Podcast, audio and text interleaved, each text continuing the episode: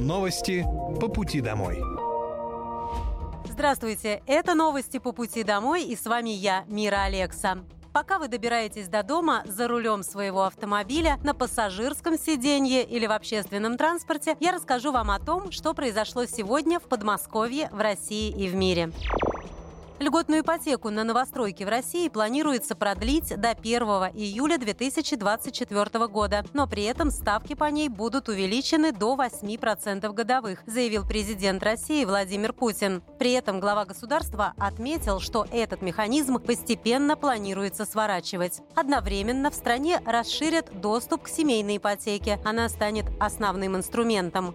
Планируется, что в следующем году семейная ипотека под 6% будет распространена на семьи, в которых два ребенка не достигли 18 лет. Льготная ипотека была введена в качестве антикризисной меры на рынке недвижимости в 2020 году.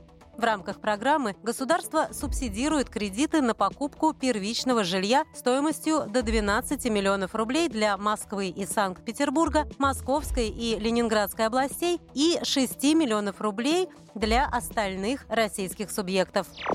Северный обход Лобни начнет работу в Подмосковье уже на следующей неделе. Также после модернизации запустят Лобнинское шоссе, заявил губернатор Московской области Андрей Воробьев. Северный обход создаст дополнительный выезд из Лобни за счет перераспределения транспортных потоков. Время пути от Дмитровского шоссе до центра сократится до 30 минут. Дороги реконструируются почти в каждом муниципалитете. Есть очень большой запрос от жителей. Губернатор напомнил, что 14 декабря в Мытищах с участием президента России Владимира Путина открыли новую развязку. Благодаря этому объекту появились новый въезд и выезд из города.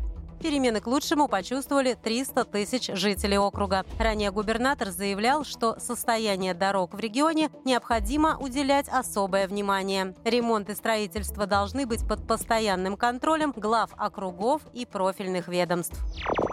Специальная военная операция по защите мирного населения Донбасса продолжается. В ДНР российскими войсками уничтожена радиолокационная станция контрбатарейной борьбы производства США, а российские истребители сбили самолет МиГ-29 и вертолет Ми-8 воздушных сил Украины. В Херсонской области уничтожен склад вооружения, военной и специальной техники украинских войск. Кроме того, российская армия сорвала попытки атаки ВСУ на Купянском направлении в ЛНР. Ударами артиллерии, тяжелых огнеметных систем и армейской авиации союзные силы уничтожили до 35 украинских военнослужащих, боевую бронированную машину и три пикапа. На Краснолиманском направлении в результате ударов армейской авиации и огня артиллерии пресечена попытка контратаки четырех штурмовых групп ВСУ. При этом противник потерял более 40 военнослужащих боевую машину пехоты и три бронеавтомобиля.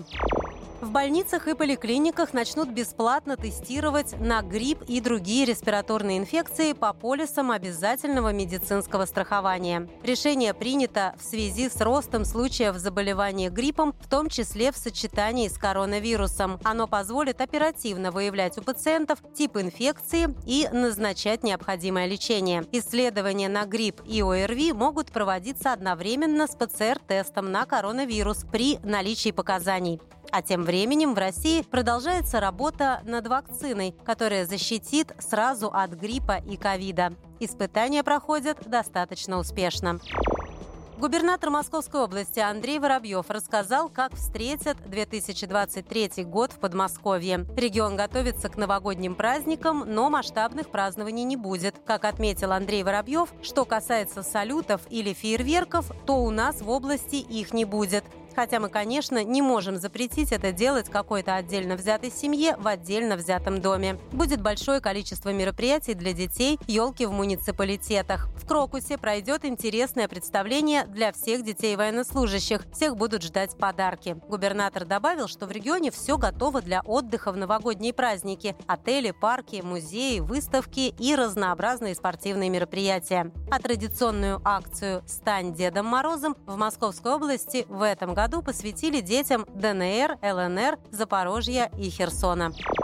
Частные детские сады и кружки в Подмосковье можно будет оплатить региональным материнским капиталом. Мособлдума приняла соответствующий законопроект. Мат-капиталом теперь можно будет оплачивать услуги, оказываемые индивидуальными предпринимателями. В частности, средства можно направить на получение дополнительных образовательных услуг ребенком, в том числе на секции, кружки, музыкальные и художественные школы, а также на оплату частного детского сада. Ранее губернатор Московской области Андрей Воробьев обращал внимание на важность поддержки семей с детьми. Для этого вводятся различные выплаты.